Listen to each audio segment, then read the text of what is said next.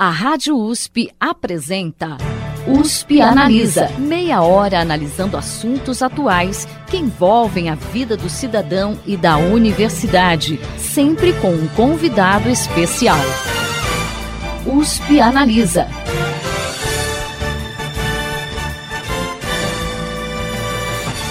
Setembro do ano passado, o governo federal apresentou uma proposta de emenda constitucional com o objetivo de modernizar a administração pública e contribuir com o equilíbrio fiscal. A PEC, que está em tramitação no Congresso, toca em pontos polêmicos como estabilidade, remuneração e formas de admissão dos servidores públicos. Para analisar e comentar alguns pontos dessa proposta, o USP Analisa recebe o professor da Faculdade de Direito da USP, Fernando Menezes de Almeida, e o professor da Faculdade de Economia, Administração e Contabilidade de Ribeirão Preto da USP, Luciano Nakabashi. Professores, sejam muito bem-vindos à USP Analisa. Oi, Thaís. Muito obrigado. Agradeço o convite. Muito obrigado, Thaís. Prazer estar aqui com você e com o Luciano. Bom, para a gente começar, professores, hoje a gente tem uma proposta de reforma administrativa apresentada pelo governo federal que está tramitando no Congresso, mas é preciso lembrar que ela pode sofrer alterações conforme for analisada pela Câmara dos Deputados e pelo Senado. Nós vamos esmiuçar aqui alguns pontos dessa proposta, mas no geral, que avaliação vocês fazem dela? Ela realmente atende ao que o país precisa ou tem alguns pontos que precisam ser melhorados? Então, Thaís, eu acho assim, por um lado, eu acho que de fato é importante né, essa reforma administrativa. Eu acho que com o foco, o principal deveria ser, e eu acho que uma parte tem sido nesse sentido, que é colocar um pouco mais de incentivos, né, para que exista uma relação maior entre o desempenho dos funcionários públicos e remuneração, né? Eu acho que apesar de sermos funcionários públicos, às vezes estamos uma instituição que tem um pensamento que vai contra, eu acho assim que quando a gente pensa de uma forma geral, socialmente, né, eu acho que a gente precisa de fato é, mudar algumas coisas que distorcem um pouco o desempenho né, dos funcionários públicos de uma forma geral. E a gente, assim, eu acho que atacar, né, que é um dos pontos da proposta, a questão de remuneração, aumento de remuneração por tempo de serviço, eu acho que está correto, tem que estar tá muito mais atrelado a desempenho, tirar um pouco, talvez, eu acho que sim, também de estabilidade. Para ter uma, facilidade, a gente assim já tem um certo tempo de serviço público, a gente percebe certas coisas que andam erradas e que são mais difíceis é, de serem corrigidas pela rigidez que existe é, em termos de, de estabilidade. Né? Eu acho que estabilidade em alguns momentos é importante, acho que isso tem que ser ponderado, mas também muita estabilidade pode ser ruim.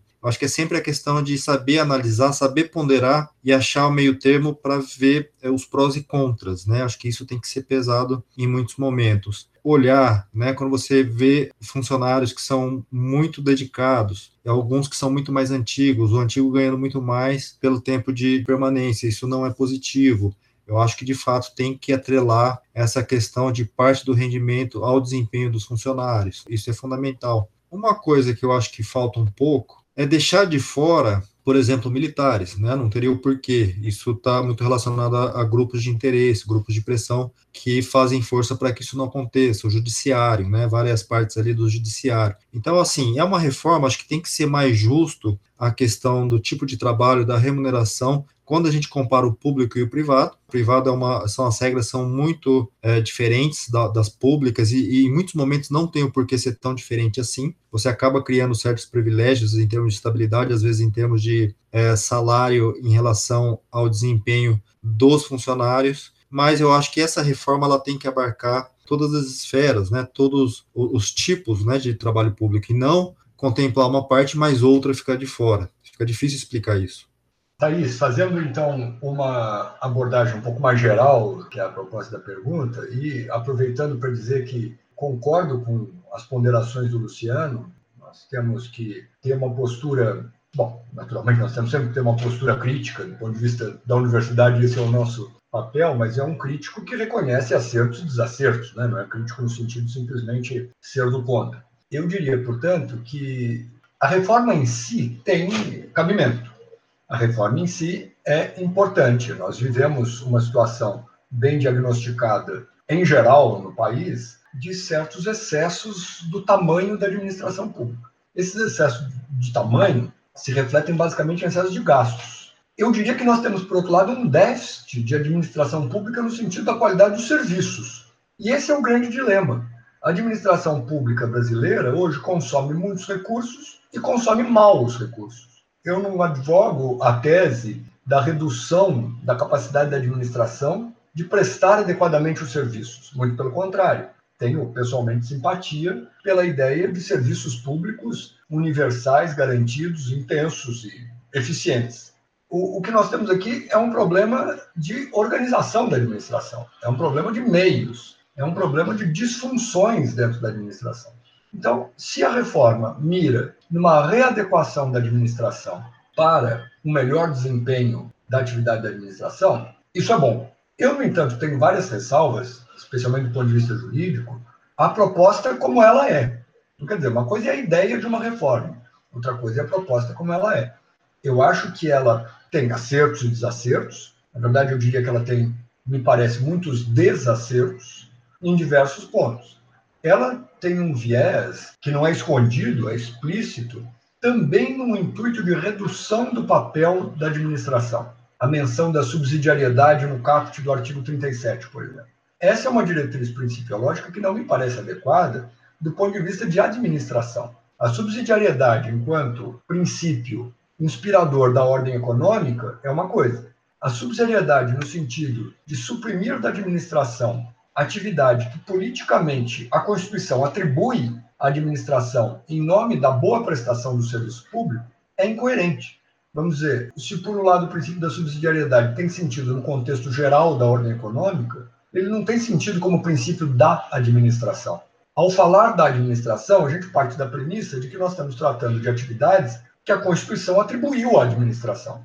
E a administração subtrair-se dessas atividades que são próprias me parece incoerente. Quer dizer, se a leitura geral da emenda é enviesada por essa diretriz principiológica, eu veria problemas estruturais. Claro que na sequência da nossa conversa nós vamos poder abranger vários temas. O professor Luciano, por exemplo, mencionou aspectos muito relevantes, necessidade de aprimoramento na técnica de remuneração, na questão da estabilidade, enfim, vamos discutir mais sobre isso.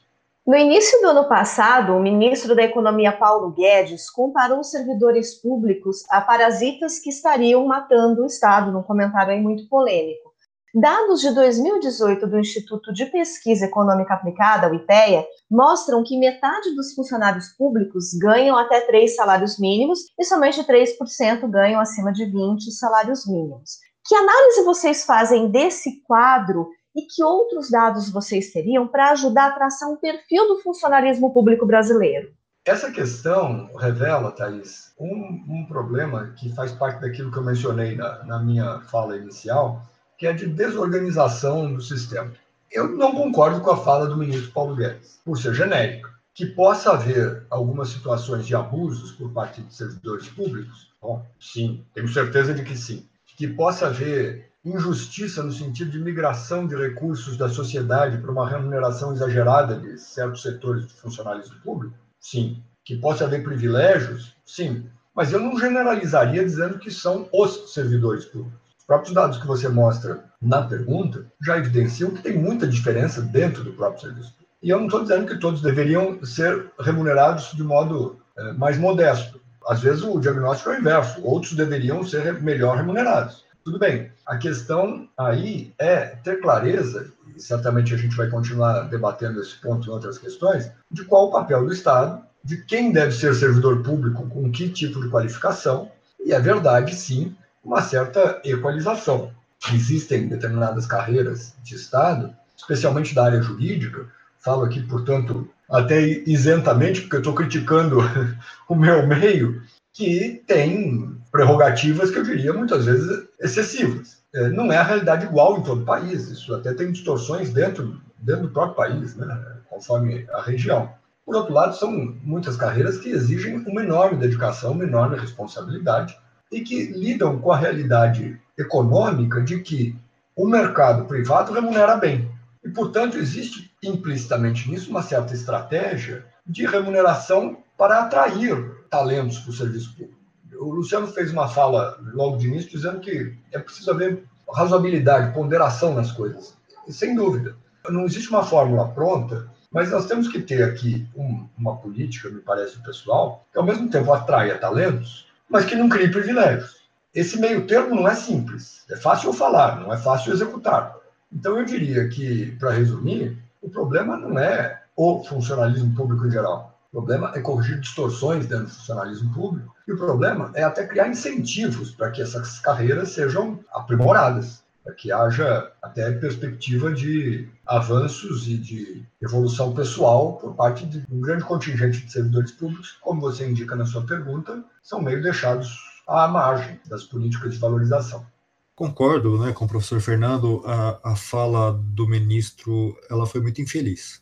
Não cabe né, alguém que é ministro falar dessa forma. Claro que existem distorções nas regras, mas as pessoas reagem a essas regras. O que está errado não é o funcionário, são algumas regras. É isso que tem que ser alterado. Você não pode jogar a culpa no funcionalismo. Isso aí é um resultado de algo que foi construído historicamente no país, onde, e até hoje, né, tem um papel forte do Estado em muitos momentos, e a população espera um Estado ali estar tá sempre é, dando esse respaldo. Então, isso vem né, de todo um processo histórico que é muito complexo. E para resumir numa fala que os funcionários são parasitas. Eu acho que distorções foram ocorrendo. Essas distorções elas precisam de fato é, serem atacadas. Algumas já foram, né? Antes era, você tinha muito mais distorção no setor público de uma forma geral. Eu acho que a gente vem né, num processo de melhorar. Isso é natural que ocorra de forma paulatina, né? não vai ocorrer de, mudando tudo de uma, de uma vez. Né? É um processo que foi construído e que você vai alterando conforme as necessidades, conforme a mudança é, de pensamento da sociedade e, e conforme as demandas também vão se alterando.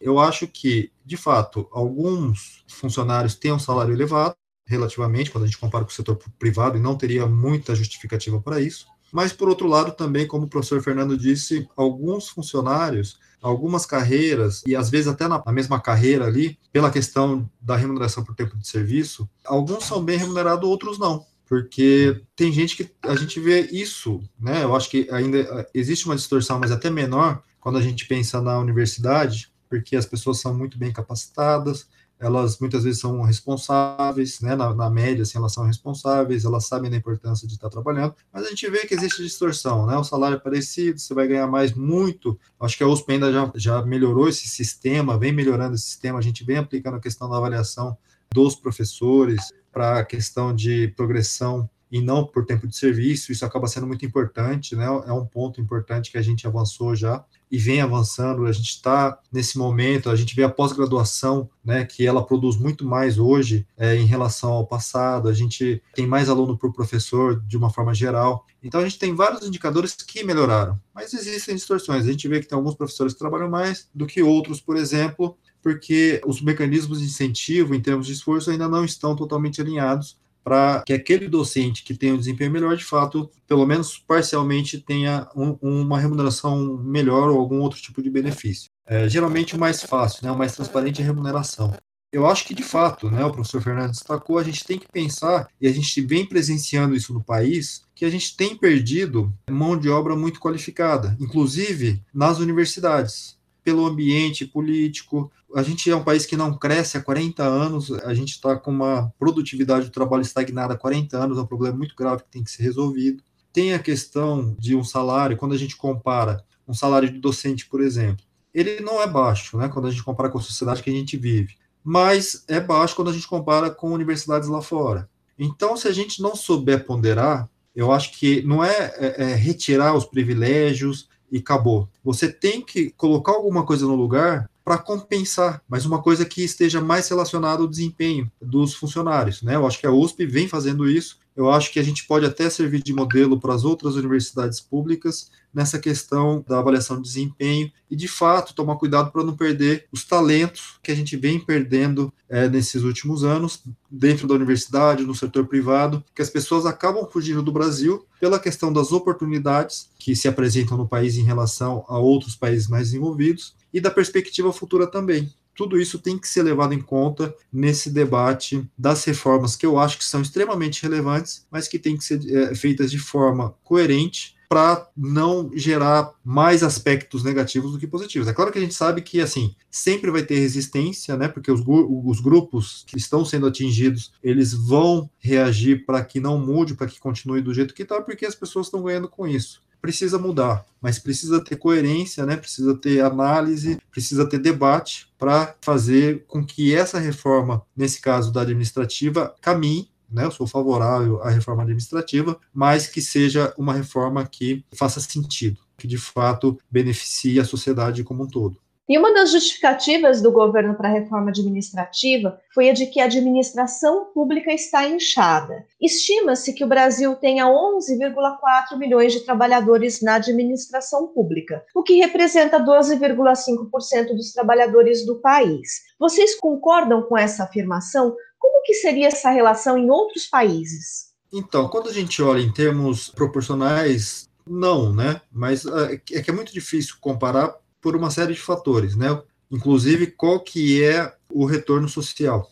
Se você mora num país europeu, você vai ter uma proporção parecida, às vezes até maior, de funcionários públicos, mas o retorno é muito maior em termos sociais.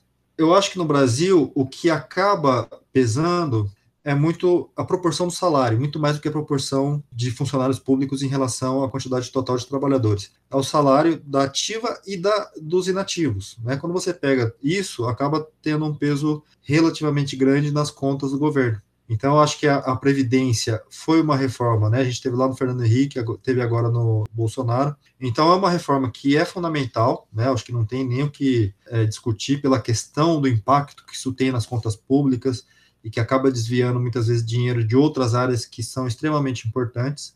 Não que não seja, né, mas a gente é um país com muitas necessidades e que a gente tem que pensar para onde que a gente está colocando os recursos que são arrecadados, né? Eu acho que tem que ter coerência nesse sentido.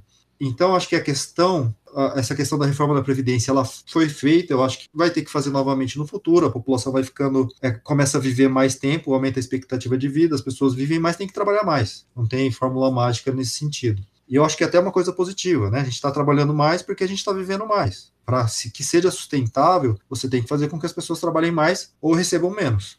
Ou contribuam mais, tem que fazer um arranjo nesse sentido, né? Combinando essas coisas. E a reforma administrativa, eu acho que vai numa tentativa, mas eu acho que tem que ser, é claro. Eu acho que não é uma questão, muitas vezes, da quantidade de funcionários públicos, mas como que você faz com que esses funcionários que estão lá, eles consigam trazer um retorno maior é, para a sociedade? Eu acho que isso tem que ser pensado sim, eu acho que a gente tem que pensar no aumento da eficiência do setor público e do setor privado. A gente tem que ter o um debate nesse sentido, porque é a produtividade, a falta de aumento da produtividade que vem segurando o desenvolvimento do, do nosso país. E a gente tem que pensar em medidas que aumentem a produtividade do setor público e do setor privado. Eu fico nesse ponto muito alinhado com o que o professor Luciano disse. Eu acho que o problema não é essa quantificação em números absolutos de servidores, é uma questão da partilha dos recursos disponíveis. E, de qualquer modo, isso é muito relativo, porque também, como ele acaba de dizer, isso tem que guardar relação com a qualidade dos serviços que são prestados e com o que se espera que sejam serviços públicos desempenhados pelo Estado. Essa opção é uma opção política e histórica de cada sociedade. Os exemplos tradicionais são os países escandinavos, onde existe uma alta carga tributária, existe uma ênfase grande em serviços públicos e os serviços públicos são de qualidade. Enfim, a sociedade vive feliz com isso. Nós temos a França como a pátria do serviço público, né? a ideia de que um Estado, a administração presente, presta serviço nos Estados Unidos, nós temos muito mais uma lógica de assistência privada, comunitária, suprindo o papel do Estado em diversas, em diversas áreas. Toda aquela discussão recente da política proposta pelo então presidente Obama sobre ampliação da assistência à saúde mostrou para nós aqui no Brasil, com uma certa até perplexidade para quem não tinha essa, essa informação, como nos Estados Unidos as pessoas em geral ficam desamparadas por um serviço público de saúde. Enquanto que aqui no Brasil, com todas as dificuldades que nós temos, o SUS é uma realidade importante. Agora, se o SUS pode ser muito melhor, eu acho que tem espaço para ser muito melhor. Essas opções, que são opções políticas, têm que levar a opções operacionais, gerenciais coerentes. Não adianta a gente querer exigir serviços públicos universais, de qualidade, etc., e não gastar com isso. Agora, o gasto tem que ser um gasto bem feito, tem que ser um gasto eficiente, tem que ser um gasto que produza resultados, e não aquele gasto que distorcidamente pode estar beneficiando indivíduos sem beneficiar a, a coletividade. Entre as mudanças que a reforma administrativa propõe está o fim da estabilidade, exceto para as carreiras de Estado. Essa estabilidade, inclusive, está prevista na Constituição. Por que, que a estabilidade existe e que impactos a retirada dela traz para o serviço prestado ao cidadão? Muito bem, Thaís. Eu diria que estabilidade é um mecanismo razoavelmente comum em termos de administração pública, mas não é exclusividade da administração pública. Eu queria até desmistificar um pouco essa discussão, lembrando que já houve por muito tempo no Brasil, antes da adoção do sistema de fundo de garantia do tempo de serviço, estabilidade na CLT, estabilidade para o setor privado. Quais vantagens e quais desvantagens? Me parece que a vantagem mais evidente é a, o que decorre da própria palavra estabilidade. A ideia de que a gestão fica estável, não só o indivíduo fica estável, mas existe uma continuidade que é fruto da permanência das pessoas. Pessoas que são progressivamente bem treinadas, pessoas que são progressivamente mais experientes e que, portanto, conduzem a gestão pública, ou, como eu estava exemplificando no caso da CLT, a gestão privada, de modo melhor. Igualmente, nesse melhor está implícita a ideia de que eles protegidos de ameaças, protegidos de chantagens, protegidos de distorções, protegidos de ingerências políticas indevidas. Quais as desvantagens, que também me parecem evidentes? Tem relação principalmente com a ideia de que as pessoas podem sendo ineficientes, ainda assim ficar para sempre. É, e criando distorções, não apenas em termos de qualidade dos resultados, mas criando injustiça entre os próprios colegas. Aquela ideia de que alguém carrega o piano enquanto o outro está lá, meio é, na folga. Agora, se estabilidade significa cristalizar essas injustiças, impedir que o Estado renove quadros, né, renove pessoas que não estão desempenhando adequadamente, se estabilidade significa essas distorções de proteger alguém que reiteradamente não é um bom servidor, claro que a estabilidade precisa ser revista, reformada. Mas me parece que estabilidade não tem esse significado por si. Hoje em dia, nós já temos uma regra que diz: isso foi pelos vídeos da outra grande reforma administrativa ao tempo do governo Fernando Henrique, que diz que a estabilidade pode ser retirada em, em duas hipóteses bem tradicionais, né, de processo judicial ou processo administrativo, que tem a ver com a prática de ilícitos pelo servidor público, mas tem uma terceira hipótese, essa que entrou com a reforma de 98, que é a ideia de avaliação de desempenho. Quando se discutiu em 98 a introdução dessa regra, discutia-se lá como o nome é o fim da estabilidade. Eu não acho que é o fim da estabilidade. Justamente, é uma moderação da estabilidade que me parece muito adequada. É a ideia de valorizar quem merece e ter uma válvula de escape para excluir quem não merece não por perseguição política, não por assédio moral, eh, não por razão ideológica, mas simplesmente porque a pessoa não está desempenhando. Isso foi feito. O que, que acontece de lá para cá? Isso não é praticado. Então cria-se a impressão de que a estabilidade é uma espécie de proteção absoluta, quando já não é assim. Ou melhor, já não precisava ser assim, porque a Constituição tem regra para isso. Essa regra não é disciplinada no plano infraconstitucional, essa regra não é praticada, e, portanto, a inércia é do, da própria administração, do, Poder Legislativo, enfim, dos órgãos competentes para isso. Eu não veria como necessário que essa reforma que se discute agora voltasse a esse ponto. Me parece que estaria bem daquele modo se for praticado. Não adianta ser letra morta na Constituição. Essa reforma, no entanto, pretende ir um pouco além, é, eliminando mesmo a ideia de estabilidade sobre certas carreiras. Nós podemos discutir na sequência essa distinção de carreiras de Estado ou não, mas só para encerrar e não, não me alongar demais nessa resposta, eu diria que, mesmo sobre isso, existe, do ponto de vista jurídico, alguma margem para dúvida. Por quê?